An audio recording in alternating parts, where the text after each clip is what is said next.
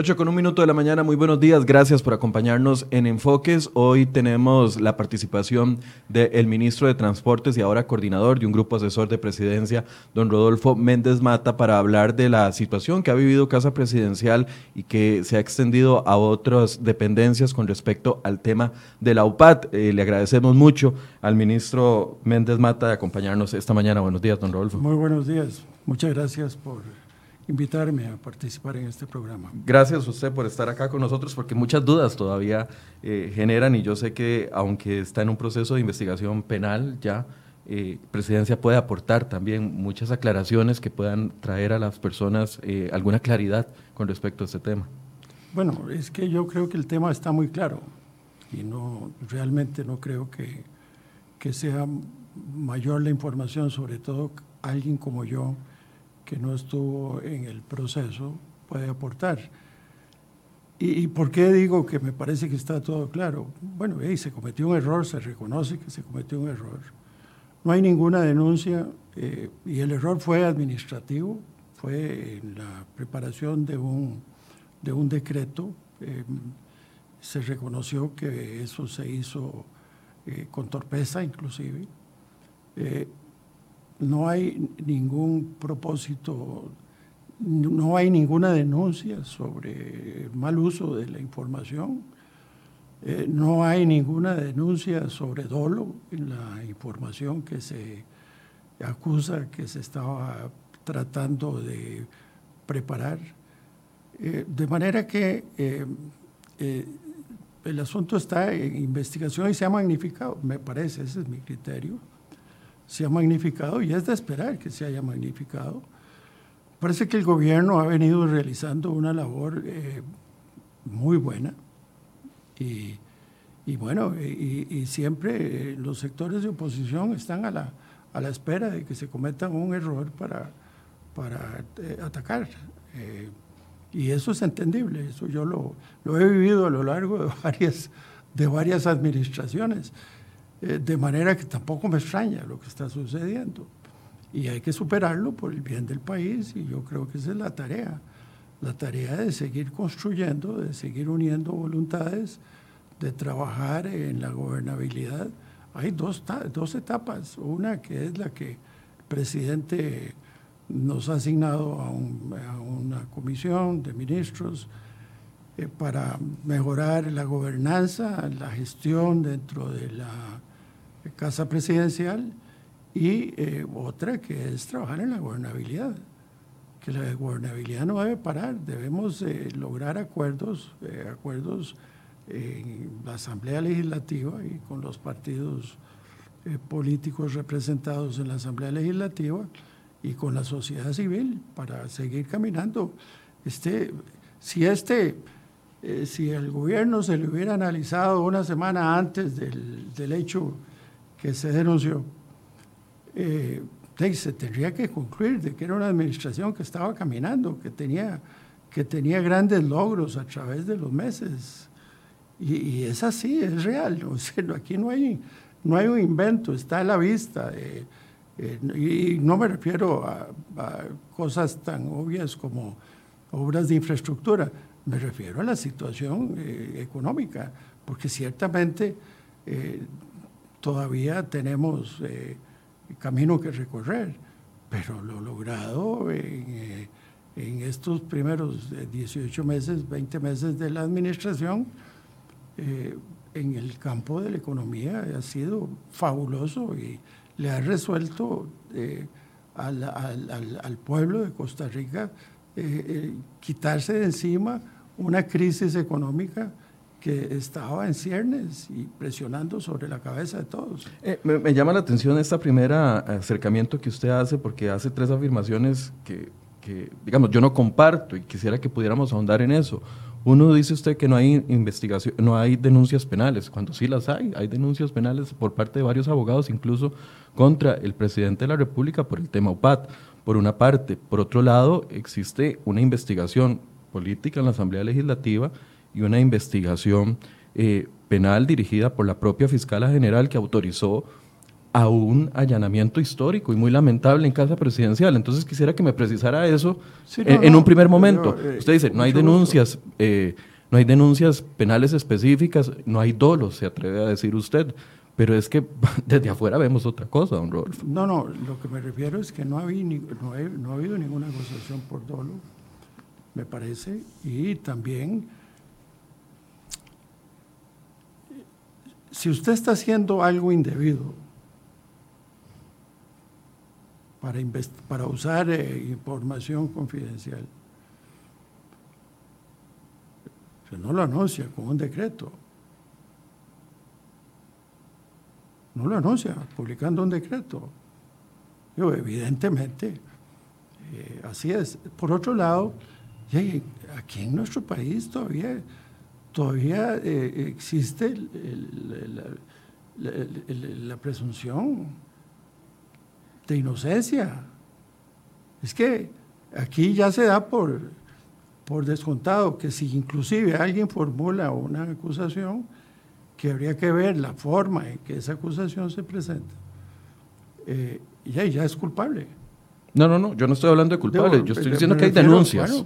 pero es que esa es la situación. Ya el asunto, por eso yo digo que, yo sobre eso no, no veo que más aportar. El asunto está en la Fiscalía. El propio presidente de la República solicitó la intervención de la Fiscalía. Eso es muy importante. Él solicitó, ¿cómo? Lo solicitó para que se esclareciera y lo Pero es que ya sabía que lo iban a investigar, ya sabía que lo estaban investigando, sabía de la posibilidad de un allanamiento. y bueno, usted aún así lo solicita. Aunque no lo hubiera solicitado, le allanan. Por otro lado, por otro lado hay algo muy particular. Toda la información para un caso como este, toda la evidencia está en manos de la Fiscalía. Y la Fiscalía ha dicho, por lo menos en principio, ha dicho que no hay eh, ninguna presunción de que se hayan borrado nada de la información en las computadoras. Digo, de manera que, todo está ahí. Si hay un acto, si hay un hecho que sea punible, va a aparecer. Y, si alguien cometió una, una ilegalidad y un delito, bueno, a cada cabeza le corresponderá eh, eh, asumir su responsabilidad. Y eso es lo que, lo que se ha dicho de parte del gobierno. Eh, de manera que, bueno, lo podemos valorar de mil formas, cada quien podrá tener la, la, manera de valorarlo, pero así es. Ahora, lo otro que usted dice es un error y que si no se, que si se hubiera querido mantener oculto, entonces no se publica el decreto. Pero se mantuvo oculto por 18 meses.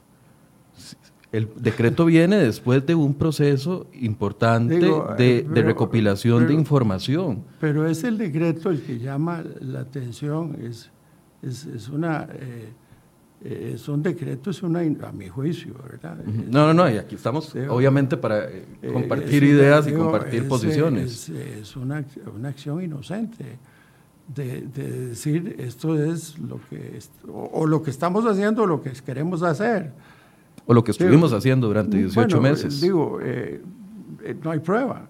Es que ahí es donde viene. El mismo presidente lo confirmó. perdón, aquí estamos hablando del manejo de información. Sensible. Estamos hablando de, manejo y si se ha hecho un uso indebido de información sensible, eso no está, eso no está eh, señalado, no está aprobado. De manera que dejemos que la investigación concluye, eh, eh, prosiga. Eso, eso es todo. Yo más bien lo que creo es que esto se ha querido eh, utilizar para hacer un ataque, un ataque político como le corresponde a la oposición posiblemente hacer.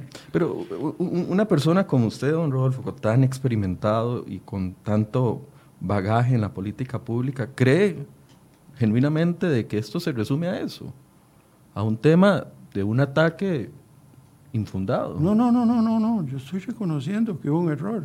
Yo estoy reconociendo que hubo un error. Okay. Y el error está en investigación. Está en investigación. Digo, eh, dejémoslo en manos de la investigación. Eso es todo lo que estoy diciendo. Y hablemos de los asuntos que competen a los costarricenses, porque el país no se puede parar ahí.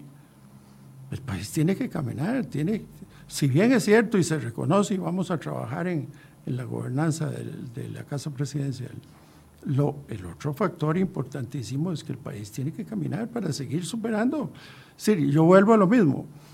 Eh, 20 meses de gestión valiente, intensa, con una, no, no voy a negarlo y más bien le doy, le doy un mérito con la participación de, la Asamblea Legislativa, de las fracciones en la Asamblea Legislativa, eh, que han ido sacando, resolviendo, como el presidente dice, nudos, cosas que estaban ahí desde hace décadas en El tema, el tema tributario, 20 años desde que un grupo de ministros convocados eh, eh, por don Leonel Baruch, precisamente cuando era ministro, para hacer un análisis de, de la situación fiscal del país, eh, rendimos un informe, yo participé como exministro de Hacienda, y planteamos un proyecto prácticamente similar al que finalmente se aprueba 20 años después, y que para, para aprobarlo se tuvo que sostener con valentía y con prudencia, seis meses de huelgas y alborotos en las calles, sin generar ningún tipo de respuesta violenta en el gobierno, se logra aprobar eso. Eso es, algo inédito. Claro, pero...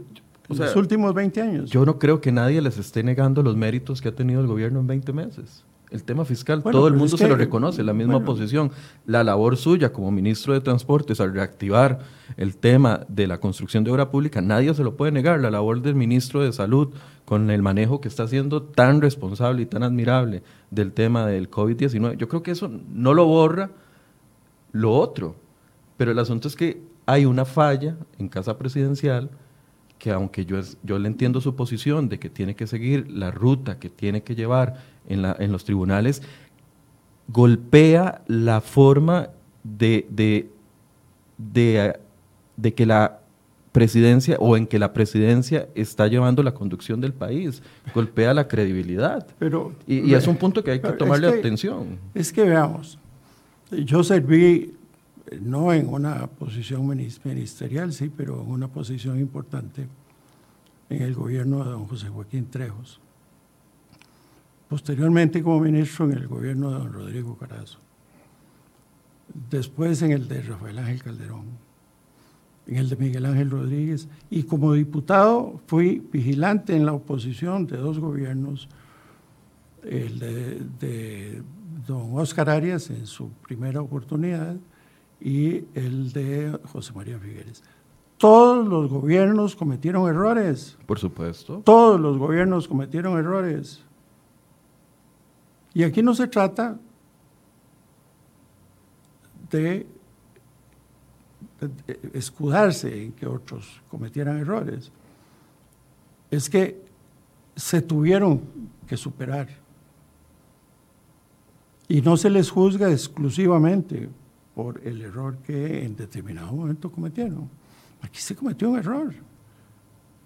Y está reconocido, el presidente lo ha dicho, cometimos un error en, eh, eh, publicar ese decreto. No, no se está negando. Pero eso no va a opacar, no puede opacar. Y a eso es a lo que yo me refiero. No puede opacar la excelente labor que el presidente está llevando a cabo. Eh, yo soy de los que creo que el país y los costarricenses en general están muy molestos con la clase política, con toda la clase política. porque aspiran a tener una mejor calidad de vida. Y sienten que la clase política no les ha brindado esa necesidad. Y yo comparto ese criterio. Yo creo que la clase política de este país está para mucho más, para mucho más. Que nos hemos dedicado mucho al ataque y poco a la solución de los problemas. Digo, 20 años para resolver un tema fiscal, los problemas de empleo, el, deterioro que ha tenido en forma paulatina y constante eh, la institucionalidad de este país. a mí me ha tocado ser testigo de ese deterioro. Ahora que yo llego y vuelvo al ministerio, no lo he negado, que vuelvo al Ministerio de Obras Públicas y Transporte, no lo he negado. Y me inquieta ver cómo esa debilidad institucional eh, pueda eh, continuar deteriorando las aspiraciones, deteriorando la posibilidad de resolverle las aspiraciones que tiene la gente. Eso, eh, es de que reflexionemos. Me parece que esa reflexión ha estado presente en, estos, eh, en, este primer eh, periodo de, de, la administración. usted dice que hay un reconocimiento por parte del presidente del tema del error. Eh, vamos a escuchar una inserción que fue parte de la conferencia de prensa, porque quiero hacerle una pregunta, parte de la conferencia de prensa que dio el presidente y que usted estuvo ahí la semana anterior. Escuchemos para poder plantearle una pregunta a don Rolfo. Y ahí hay intereses compartidos Creo que también vale la pena subrayar, y creo que ha sido derivado de esta propia discusión, que también afloran otros intereses. Aflora un interés de cierto sector muy particular económico, porque es concomitante esta coyuntura con la coyuntura de hablar del secreto bancario, y eso no lo podemos soslayar como sociedad, también es claro que esto se vincula con otros intereses que son de orden político y otros más específicos de político partidista, político electoral, que el gobierno de la República, como lo ha dicho, no entrará en esas materias, pero ciertamente eso está allí. Porque sí, hay hoy una gran tensión derivada de esos intereses entre un populismo y un sensacionalismo exacerbador y la mesura, la sensatez y la justicia.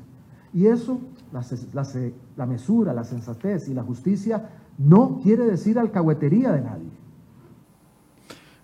Ahí usted ve un reconocimiento por parte del presidente de la República del error. Pero, es que usted no publicó dónde él hace el reconocimiento. No, sí, pero en este discurso. No, no, esto es, no, no, es decir, esto es eh, sacado de contexto de toda, de toda una conferencia de prensa. Es que no podemos poner la, conferencia de prensa de dos horas, ¿verdad, don Rodolfo? Pero, pero Claramente. No puso, la parte, no pusieron la parte en donde el presidente reconoce que hay un error. Y ahí sí hay un reconocimiento, entonces. Pero lo está atribuyendo a un tema político electoral, lo está atribuyendo a intereses de eh, temas eh, de medios de comunicación, lo está atribuyendo a intereses de otro tipo y menciona el tema del secreto bancario. O sea, él dijo la frase, reconocimos un error, pero cuando, o reconocemos un error, pero cuando viene a explicar todo esto... usted me está diciendo que él lo, lo, dijo ahí. Sí, sí, sí, sí lo ah, dijo. Bueno, entonces existió. Sí, pero en el discurso, el atribuirlo a terceros es un reconocimiento genuino del error. Lo que está diciendo es que hay muchos intereses y eh, que ante el error cometido sobre el cual él pide una disculpa, en esa presentación, se unen otros intereses de mucha gente. Y eso es natural y normal. Eh, digo, uno tiene en, el ejercicio de la función pública, uno tiene que entender que uno toca sensibilidades de distintos sectores y que se enervan eh, cuando sienten que eh, la acción que uno está adoptando les afecta. Y eso es absolutamente normal. Pero es que atribuir a terceros sin poner nombres y apellidos no es, no, es, responsable. le, hago la pregunta. porque eh, si el presidente está convencido de que hay intereses detrás del tema de la UPAT o de la denuncia del tema de la UPAT, ¿por qué no dice son estos, estos, estos y estos con nombre y apellidos para tener nosotros todos claridad de a qué le está atribuyendo el presidente el ataque que ha recibido por un error que comete Casa Presidencial. Es que nadie los llevó. Esto, esto no es un error que viene de un tercero, viene nacido de Casa Presidencial. Entonces, ¿por qué no le pone nombres y apellidos? Él, él reconoce el error en esa presentación. De hecho, al, reconocerlo está diciendo, me disculpo por el error. Y lo que dice es que a raíz de ese error hay una serie, se despiertan una serie de, eh, opiniones de, de, mucha gente, de mucha gente, de muchos sectores, unos que creen, otros que no creen, otros que creen que hubo un abuso de la fiscalía, otros que no, que eso fue correcto. Uno, digo, se despiertan una serie de, valoraciones y eso es lo que él está diciendo ahí. Es decir, eh, eh, eh, que confluyen en este momento y eso es algo que tenemos que superar. y la administración está haciendo un esfuerzo por superarlo. Y de eso se trata. Necesitamos corregir los problemas de gobernanza y necesitamos caminar por la gobernabilidad. Esta administración está haciendo una excelente labor. Ha habido un excelente comportamiento de la Asamblea Legislativa. Eso quiere decir que ha habido respaldo político de los partidos que han participado en, en la solución de los problemas y eso no se puede suspender eso no podemos dejar que se pretenda que se suspenda. Eso tenemos que dejarlo, la, parte negativa ahí queda. Hay una investigación en la Asamblea Legislativa, hay una investigación de la Fiscalía, pero el país necesita continuar por la buena gestión que hemos venido realizando. Eso es, e, ese es el tema. La inquietud aquí está pero es que en el ciudadano. Para dar Eso es lo que nos debe preocupar. pero para dar el paso, para decir, bueno, vamos a dejar esto aquí, la gente necesita señales contundentes por parte de la administración. Por ejemplo, ¿por qué el presidente no despidió a nadie? ¿Cómo no despidió a nadie? Si, si todos, todos le renunciaron. Todos, los, todos los, los responsables políticos ya no están. Porque le renunciaron. Todos los si no estaría nadie en presidencia. O sea, eh, eh, eh, tenía que haberlos violentado para que hubiera satisfacción. No, basta con que ellos ver a un presidente que dice, me hicieron firmar un decreto que a todas luces es ilegal, voy a pedirles que se separen de los puestos.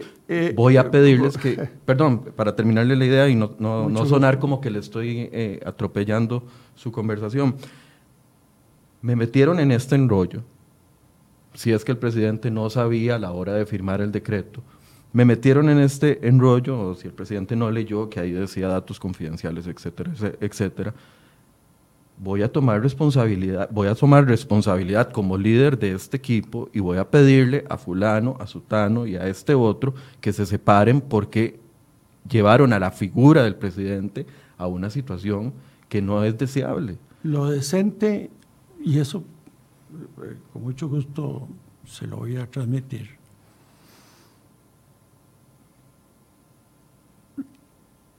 Quien desempeña un cargo político y, entiende que ha cometido un error, el acto de decencia de ese funcionario es hacer lo que quienes han participado en esto han realizado, que es ir a decirle, señor presidente, aquí está mi renuncia. No me tengo que esperar a que usted me juzgue. Tome, le presento mi renuncia.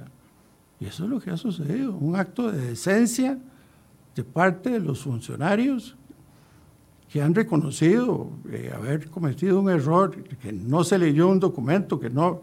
Digo, ese es... Y ante eso van, y hay que reconocérselos, de que van como un acto de decencia y le dicen, señor presidente, aquí le presento mi renuncia, dejo el cargo. Si yo cometo un error que compromete al presidente, no dude de que yo lo primero que haría es ir corriendo a decirle, cometí un error, tome mi renuncia.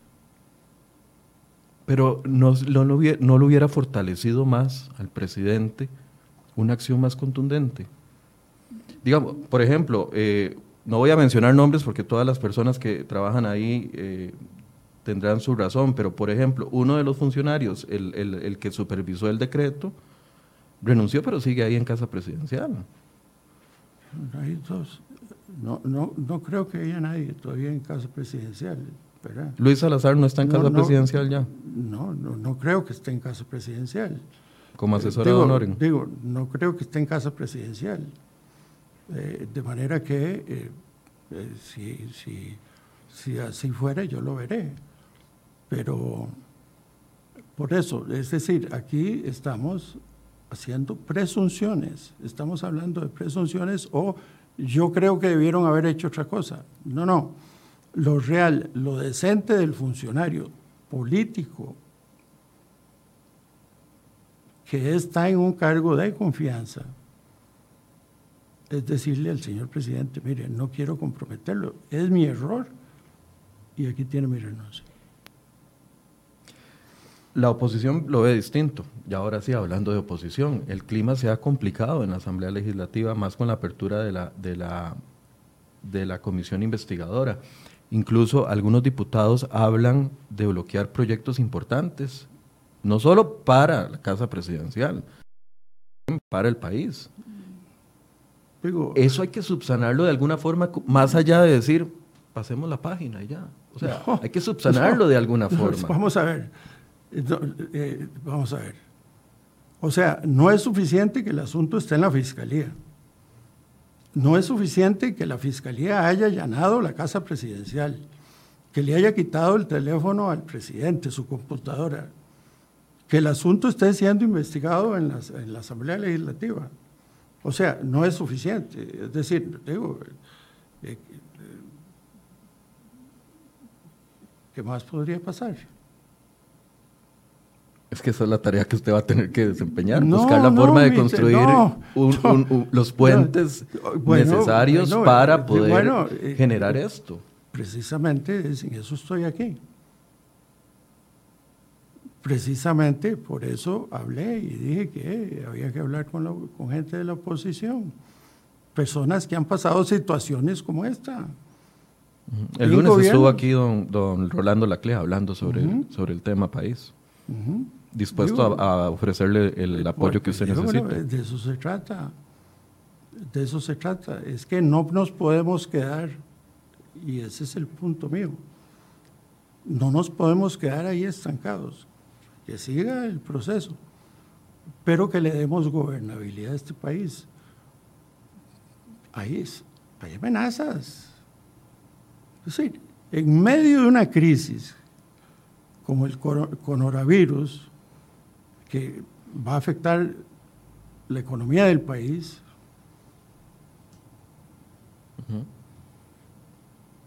desde luego que trae consecuencias sociales inmensas a la salud. Hay gente que puede perder sus empleos en una situación donde más bien tenemos una debilidad en el tema de empleo como sociedad. donde el sector productivo puede, ojalá que no, pero podría haber disminuida su producción y sus exportaciones. Escuchar un mensaje de paralizar por lo que sucedió, que está siendo investigado, paralizar asuntos que son de interés de los costarricenses. Eso, yo, yo, yo esperaría que eso no suceda. Mire, yo le voy a contar una historia de por qué estoy aquí.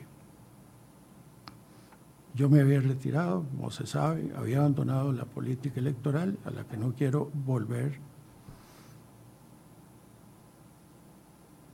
Pero yo vivía preocupado por la situación del país, de ver el comportamiento político del país, de ver cómo los asuntos de interés nacional que se estaban planteando desde 10 y 20 años atrás, la incapacidad del Estado costarricense para mostrar que las cosas se pueden realizar, que se pueden hacer,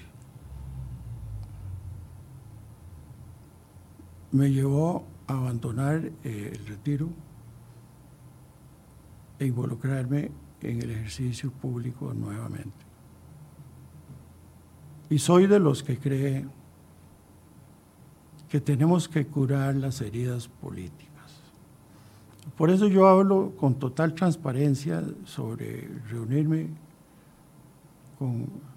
¿Con don Rodrigo Arias o con, don Rodolfo con las eh, personas Con las personas que puedan traer luz y ayudar a superar los problemas de este país. Porque nosotros no nos podemos quedar con las heridas abiertas que se han abierto. Hay heridas abiertas. Y tenemos que sanar esas heridas. Mientras nosotros no actuemos con la prudencia y la sensatez, el presidente de la República hace un llamado a un gobierno de unidad nacional donde ahí estamos representados distintas creencias, distintas eh, filosofías políticas, y nos hemos podido entender, hablar, conversar. Como digo yo, si una administración bajo un esquema de gobierno como el, como el que hay, si yo que creo que soy un demócrata, espero que reconocido después de tantos años de servicio público y político. Si yo estuviera viendo de que hay la menor sospecha de que se está queriendo hacer un abuso de un derecho ciudadano, lo primero que hago es ir y decirle al presidente, aquí está mi renuncia. Y hay distintas creencias políticas en el, seno del, Consejo de Gobierno. Y eso lo hizo el presidente con una enorme inteligencia y, bueno, los analistas políticos todos se lo están reconociendo. El gobierno de unidad. El gobierno de unidad. entonces, entonces, ese es el camino, ese es el camino que nos debe llevar a las soluciones para nuestra gente.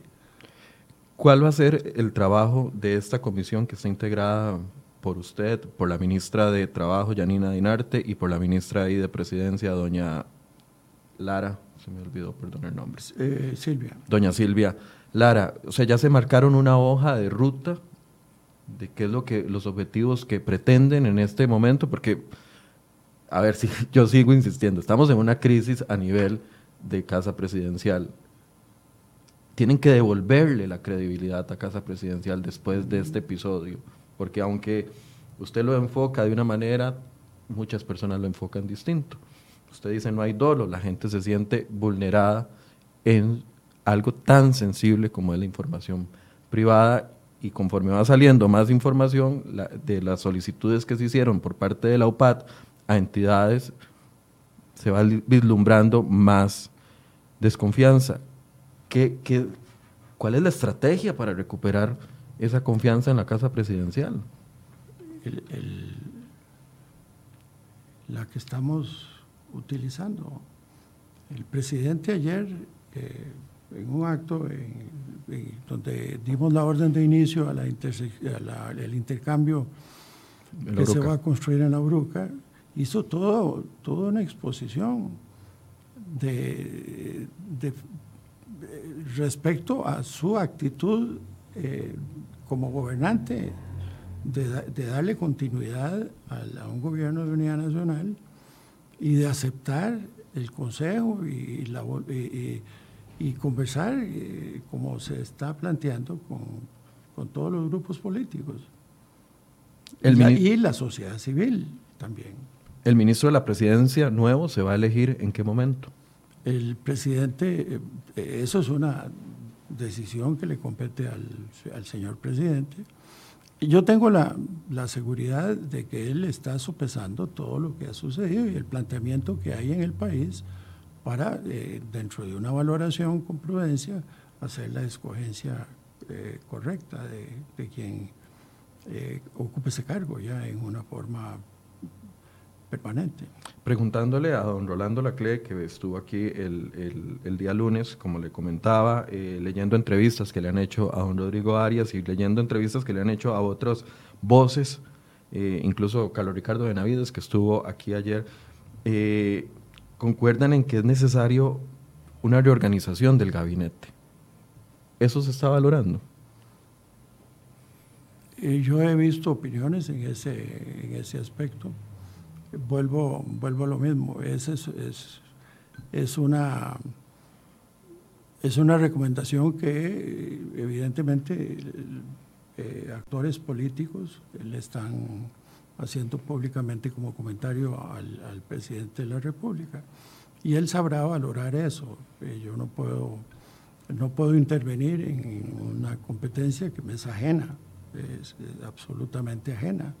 De manera que yo, yo, sé, y él lo ha dicho, que él ha estado leyendo, lo dijo ayer, estaba, ha estado leyendo las, los comentarios de las distintas fuerzas políticas.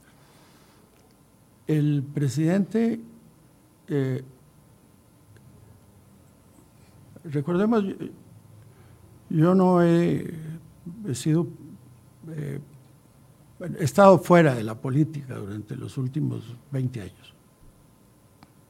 18 años.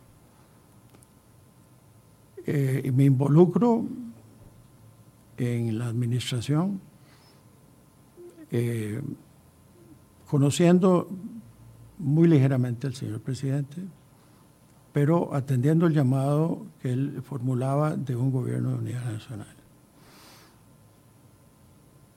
Y debo, debo decir que mi valoración es eh, de una enorme satisfacción de estar trabajando al lado de una persona con la voluntad, con la inteligencia, con su decisión, con su deseo de resolverle los problemas a la gente.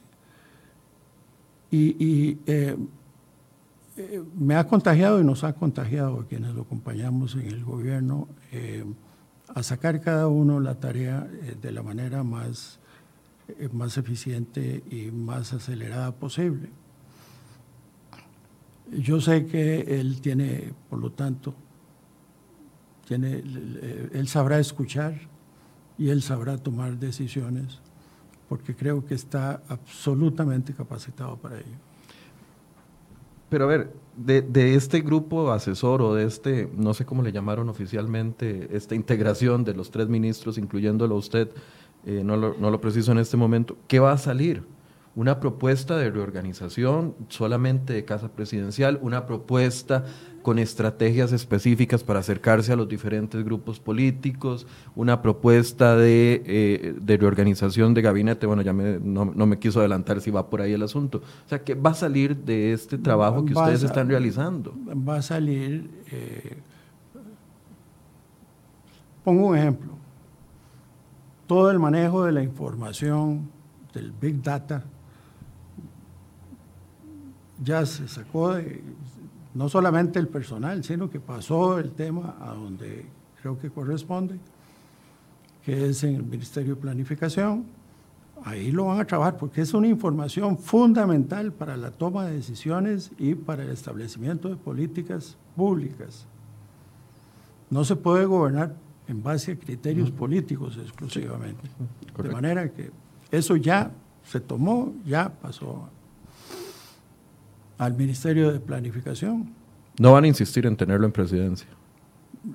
Ya pasó. En presidencia ya no se va a hablar de ese tema como una tarea dentro de Casa Presidencial. El tema pasó al Ministerio de Planificación como corresponde. Si alguien quiere saber sobre el futuro de lo que va a acontecer, va a tener que ir al Ministerio de Planificación a averiguarlo, porque ahí es donde le darán respuestas. Y sí, se tiene que revisar la estructura. Vea, en otras administraciones, en la mayoría de las pasadas, se disponía de recursos de donación de la AID, del Banco Centroamericano, de una serie de, otras posibles instancias que permitían que la Casa Presidencial reforzara mediante contrataciones. Ah, apoyo económico, dice usted. Apoyo económico. Sí, como lo que ofreció el BCIE. Entonces era más fácil tener algunas gentes, algunos profesionales que brindaban asesoría en Casa Presidencial. Esa alternativa no está en este momento, no, no está, no se usa. De manera que eh, la, la, integración de los cuerpos es o de gente dentro del servicio público o gente que pueda, como yo, por estar pensionado, acercarme a, a colaborar. O sea, que es difícil atraer talento a casa presidencial, es, lo que me está queriendo decir. hay una diferencia, claro, hay una diferencia. Y eso lo vamos a, buscar superar. Vamos a, a, ver cuáles son las áreas de reforzamiento que se requieren. Es indispensable revisar los aspectos de estrategia política y de comunicación. eso, es, eso está claro. Eh, pero son procesos eh, meramente de gestión administrativa, de gobernanza. Eh, pero mientras eso sucede, es fundamental que pongamos la atención en la gente, la gente que está sufriendo, la gente que hoy en día está nerviosa, la gente que anda preocupada, como todos estamos preocupados aquí por, por nuestra salud, y que entendamos que el país tiene que caminar sobre todo cuando tenemos ese tipo de amenaza en ciernes. Pues, deberíamos estar eh, diciéndonos unos a otros, los partidos políticos, que, en qué podemos ayudar, qué podemos hacer para superar colectivamente este problema. No, no pensar que porque se cometió un error y se publicó un decreto, que cuatro días después dejó de existir el decreto eh, vamos a paralizar este país.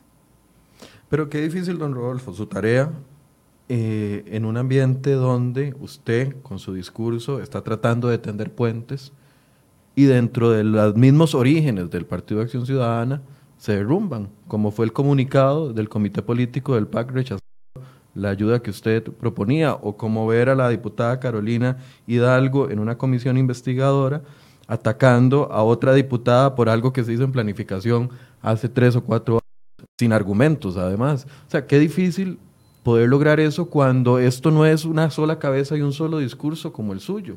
Hay muchos más. Yo creo que aquí lo que importa es eh, lo que el presidente de la República piensa, lo que el presidente de la República desea. Y él ha sido claro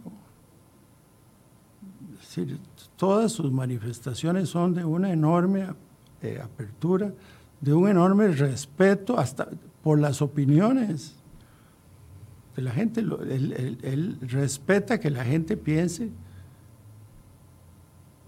distinto. Él quiere unir voluntades. E, eso es lo que ha hecho a lo largo de casi dos años. no solamente en la integración del, del equipo de gobierno. Los proyectos de ley que han pasado por la Asamblea Legislativa, que todos los costarricenses celebramos, porque ha sido una producción extraordinaria, como pocas veces se ha visto en ninguna otra administración en el pasado.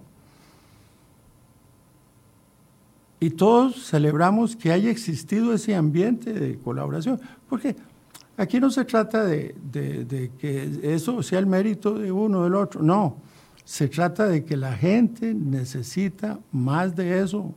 Lo que se ha hecho no es suficiente para que la gente sienta el beneficio de una producción tan excelentemente lograda.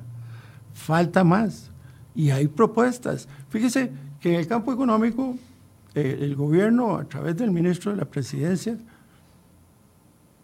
va y hace una presentación donde se incluyen eh, cosas como la venta de dos instituciones del Estado. Ah, a través del ministro de Hacienda. De Hacienda, ¿verdad? Impensable. Menos en un gobierno PAC. Bueno, impensable. En ningún otro gobierno. Y la respuesta es, no es suficiente. Bueno, qué dicha. Maravilloso. No es suficiente. Es necesario hacer más. Perfecto. Pero es el camino correcto porque no se está diciendo es el camino equivocado. Se está diciendo no es suficiente, no es suficiente, bueno, hagamos más. Sentémonos, conversemos, hagamos más. Si eso se trata de traerle beneficio a nuestra gente, la gente que está eh, sin empleo, eh, aquí la, eh, la producción, estimular la producción no pasa solo porque el gobierno tenga una varita mágica y voy a crear empleos. Pasa por una interacción de todos los grupos políticos representados en la Asamblea Legislativa. vuelvo al tema no, de la... No es un problema coyuntural, es un problema estructural del país. Vuelvo al tema de la confianza. Generar confianza eh, es tan intangible, saber cuáles son las medidas eh, efectivas que van a generar esa confianza, pero eso ha sido un reclamo constante al gobierno durante este proceso que, no, que, que, ha sido interrumpido o que se ha visto abonado por acciones específicas como el tema de la negativa por parte de la Caja Costarricense del Seguro Social, que eventualmente se resolvió tras el pronunciamiento de la Contraloría, pero aceptar la ley fiscal como correspondía, y la Junta de Protección Social.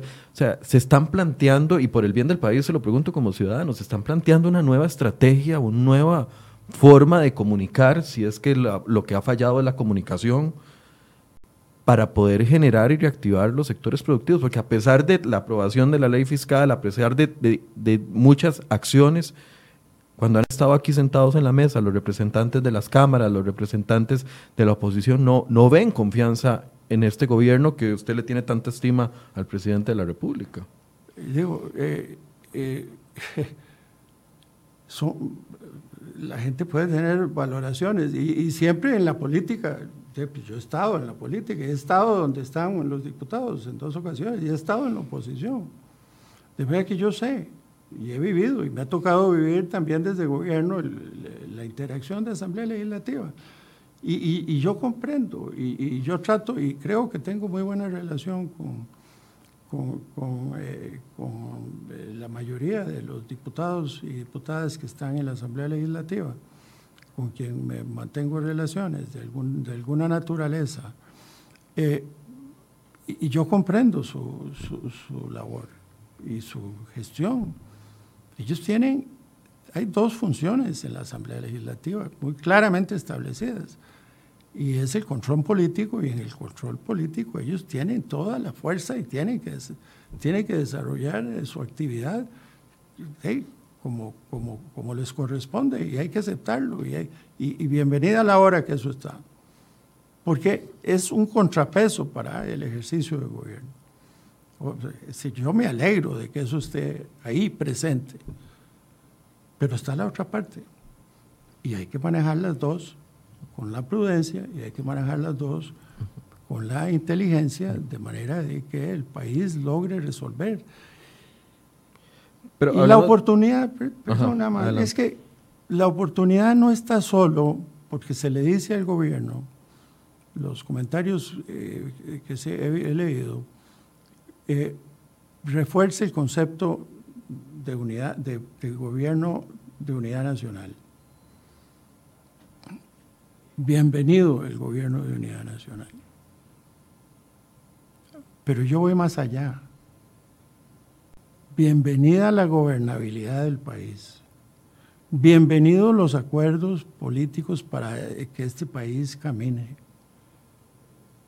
Digo, eh, eh, eh, el gobierno está dando un paso. Y ese paso que dio, más bien lo pongo en el pasado, ese paso que dio ha sido respondido por la Asamblea Legislativa. No interrumpamos eso. Pero sí, cuando usted habla de gobernabilidad y yo veo las acciones de la Asamblea Legislativa apoyándole un plan fiscal, apoyando la ley de, eh, de regulación de huelgas, apoyándole o rechazándole un proyecto de ley de empleo público porque era muy suave, muy, muy eh, con pocos logros. O sea, yo me pregunto, ¿dónde es que ustedes identifican la ingobernabilidad? ¿Quién es el actor que les está impidiendo gobernar? Porque yo hago esa reflexión y no, no, la, no los encuentro. No. Los encuentro dentro del mismo gobierno, nada más. Lo que, lo que estoy diciendo, no. Lo que estoy diciendo es que no interrumpamos. No, digo, no estoy diciendo este hecho, pues sirve. Usted, usted mismo aquí en el programa me ha dicho que hay voces en la Asamblea Legislativa que han mencionado que quieren paralizar la Asamblea por lo que pasó. sí, correcto. Bueno, pues yo lo que digo es, decir, no hagamos eso, por Dios. Digo, eh, eh, pensemos en nuestra gente, pensemos en el ciudadano, pensemos en las penurias que tiene el, costarricense, eh, donde quiera que se encuentre, y del nivel que sea. Y del nivel que sea. Todos aspiramos a tener una mejor calidad de vida, una, mayor, una mejor respuesta de parte de los cuerpos políticos, sí, del presidente y los gobiernos, pero él no puede gobernar solo. Tiene contrapeso en la Asamblea Legislativa. Por eso, ¿dónde ustedes ven los obstáculos para la gobernabilidad en este momento, no en el pasado, en este momento? En este momento es la actitud que se ha desarrollado a raíz de el problema que fue evidente y que hay que superar y entender que ya está en manos de la Fiscalía, una investigadora, acerquémonos, eh, el gobierno ha tenido unas bajas en su composición, tendrá que sanar eso, lo estamos eh, abordando internamente para mejorar el funcionamiento interno administrativo de la Casa Presidencial político y, interactuemos en forma conjunta eh, para eh, continuar la buena marcha que tenía el país. Porque el país venía con muy buena marcha, caminando muy, muy acertadamente. Y eso no se puede perder. ¿Qué perfil ve usted en el necesario si pudiera hacer una recomendación en el próximo, y sé que la va a hacer claramente, en el próximo ministro de la presidencia? Bueno, es decir, eh, eh, yo, usted dijo que, usted no, eh, ese, eso, en ese tema usted no se metería, digamos, siendo ministro de la presidencia. Bueno, no, no, vea, yo, yo tengo una, yo tuve una experiencia hace 30 años, era ministro de la presidencia, el gobierno tuvo un incendio, un pequeño incendio, por razones de carácter fiscal, y y en ese caso yo me ofrecí. ¿En el gobierno de Carazo? no, el gobierno de, de Rafael, de Rafael Calderón. Ah, y yo me ofrecí al presidente para irme al Ministerio de Hacienda. Me ofrecí y pasé al Ministerio de Hacienda y a tratar de apaciguar el fuego que se había generado ahí, que estaba salpicando en la presidencia, obviamente. Pero aquí yo estoy muy honrado de, que me hayan designado ministro de Obras Públicas y muy motivado para eh, desarrollar eh, los programas que estamos ejecutando Y ya para hablarle de algo personal, yo siento que en las dos otras oportunidades que yo fui ministro, cometí el error de renunciar para involucrarme en temas electorales. Y me parece que cometí un error personal. Yo me debía haber quedado, en las dos oportunidades, me debía haber quedado en el ministerio. Y eh, yo siento que no puedo cometer un mismo error. Yo, donde, donde debo estar es en el Ministerio de Obras Públicas y Transportes. ¿Ve una figura fuerte dentro del gabinete o dentro del PAC para asumir esta responsabilidad que, le va, que va a ser muy dura para el, próximo ministro? El país tiene gente con capacidad para esos cargos. Y, yo sé que el presidente tendrá la inteligencia de escoger una persona indicada para eso. Pero hay en un gobierno de unidad nacional hay que mirar todo el espectro. Don Rolfo, eh, prioridades en este momento de su, de su nueva tarea, por así decirse. ¿no? Pronto lo invitaremos de nuevo para hablar del Ministerio de Transportes. Ojalá. Ya, ya lo habíamos hecho en una ocasión. Sí, sí, sí ya pasó entonces tiempo y, sería bueno porque hemos caminado bastante y falta mucho por recorrer. Digo, eh, eh, eh, las prioridades están en este momento, a mi juicio, en acelerar todo lo que contribuya a que la producción nacional crezca para que se fomente empleo, eh, para que mejore la economía del país, para terminar de erradicar la sombra de una inestabilidad fiscal, de poder generar recursos para seguir eh, creciendo en la inversión, eh, de manera que le traigamos paz y bienestar a nuestra gente. Yo creo que esa es, eh, es una, una, prioridad. Y, y, debo decirlo que en conversaciones que a lo largo de, del último, de los últimos 20 meses yo he tenido con, con los diputados, con los quienes comparto, porque vamos a giras, a ver asuntos propios de sus comunidades o, o conversaciones eh, en comisiones de trabajo, en la Asamblea Legislativa.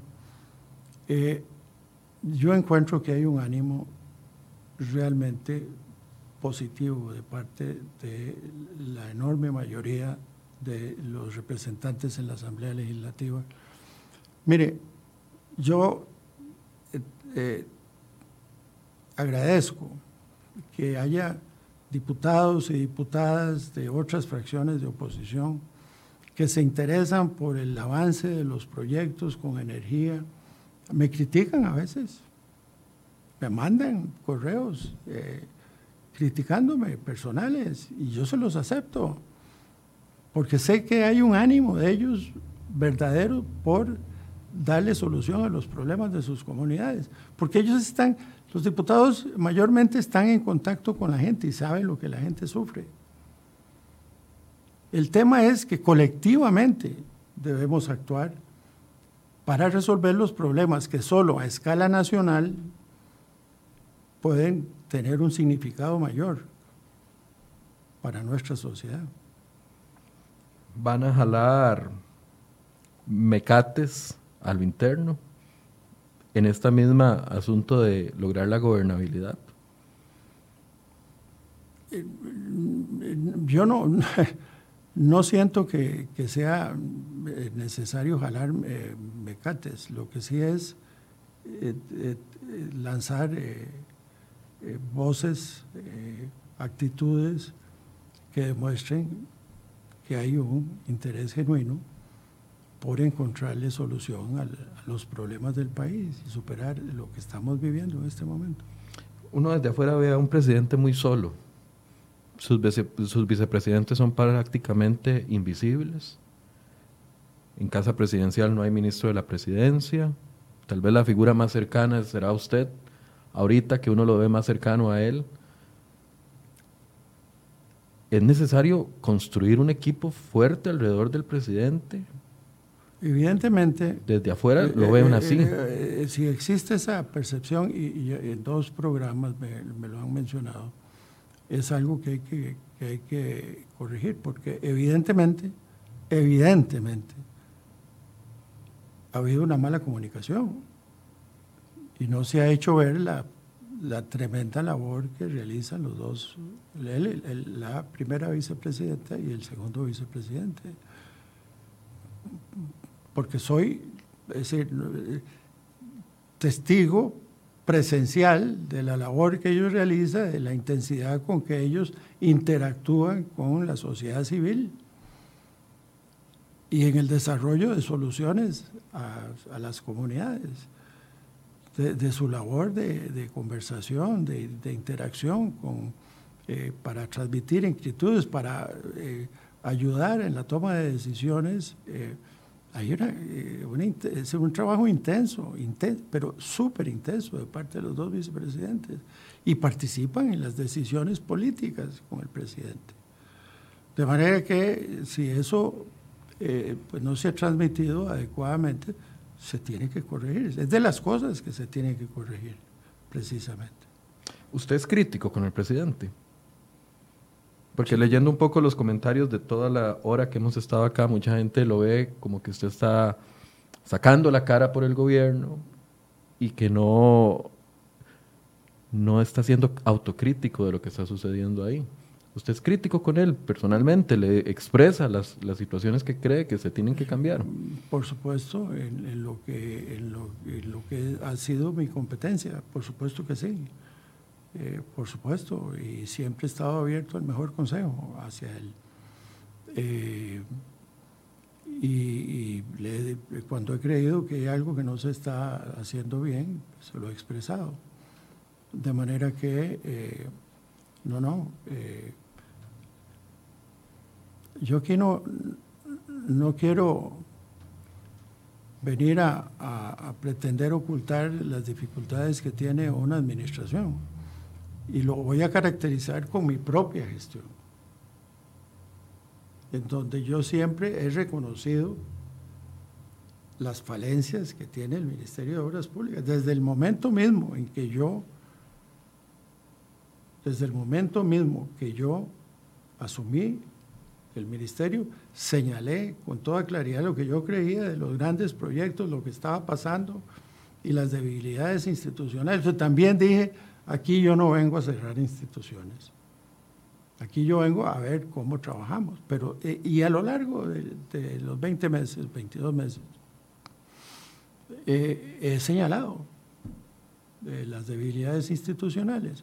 Y yo aquí no estoy negando que en un gobierno hay, hay falencias y hay errores, y aquí lo estoy reconociendo, que, que, hay errores de comunicación, que hay errores en programas, que se ha cometido, eh, nosotros en obras públicas hemos cometido errores también.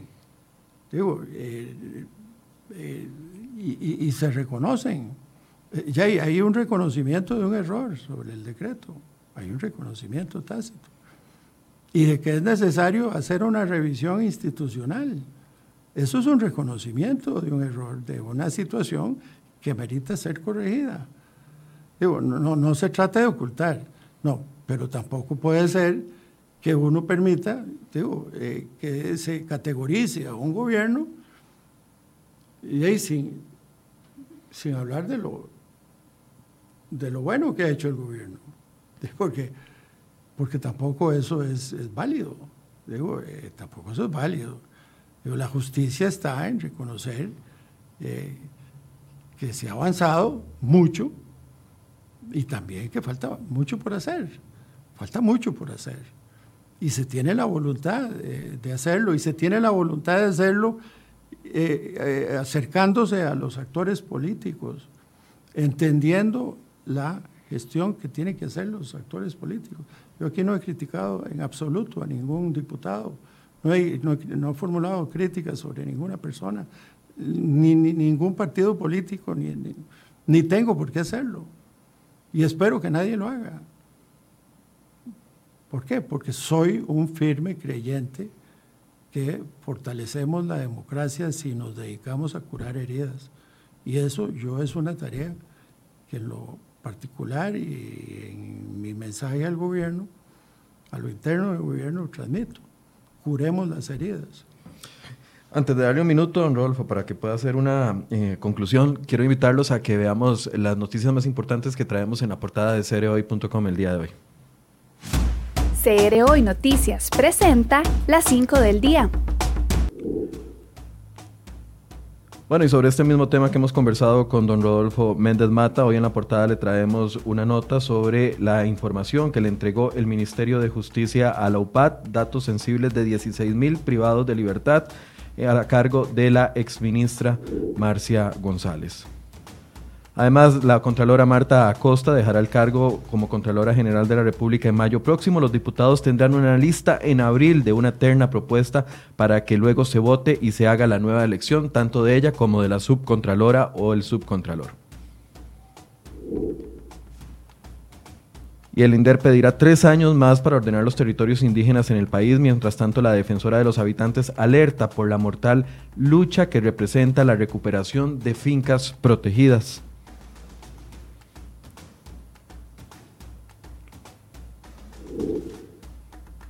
Información en desarrollo en este momento porque alias Ojos Bellos habría pagado 750 mil colones para que sicarios acabaran con la vida de dos rivales, pero el ataque terminó mal y murieron inocentes. Hoy continúa el juicio en los tribunales de Limón.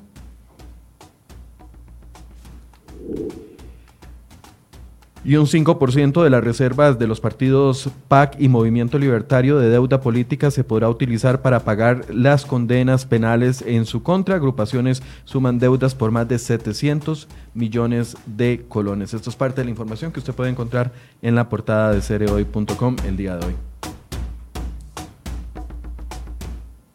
Don Rodolfo, una conclusión. Sobre el tema del, del decreto a mí me, complace eh, señalar que eh, eso está, y me complace que esté en manos de la Fiscalía y de la Asamblea Legislativa, eh, porque ante una denuncia, cualquiera que sea, o ante un hecho irregular, es indispensable que se clarifique y se encuentren responsabilidades si las hay y yo quiero dejar claro eh, que esa es una posición mía y hablo, creo, a nombre del gobierno de la República. Eh, en segundo lugar, un llamado, un llamado para que el país supere eh, en los problemas que hoy en día estamos viviendo por las amenazas del coronavirus. Aprovecho el momento para que se sigan las indicaciones. Me parece que todos quienes tenemos algún grado de responsabilidad eh, ciudadana eh, debemos de estar promoviendo, sin causar alarma, que se sigan las instrucciones que emanan del Ministerio de Salud para que eh, evitemos eh, el contagio que sabemos que se está en el mundo eh, desarrollando con mucha intensidad. y tercero, bueno, agradecerle la oportunidad de invitarme aquí al programa, decir que la, la, administración hará todo lo posible por acercar voluntades que contribuyan a superar los grandes problemas que todavía eh, pesan sobre nuestra sociedad. Bien, muchísimas gracias, don Rodolfo Méndez Mata. Vamos a estar pendientes y ojalá que si hay algún eh, tipo de avance en este grupo asesor eh, conformado por su persona y también por la ministra de Trabajo y la ministra de la Presidencia interina, ojalá que podamos tener noticias y compartirlas con los ciudadanos lo antes posible. Muchas gracias. Gracias. Y gracias también a ustedes por su compañía. Los invitamos mañana a partir de las 8 de la mañana con otra entrevista acá en Enfoques. Buenos días.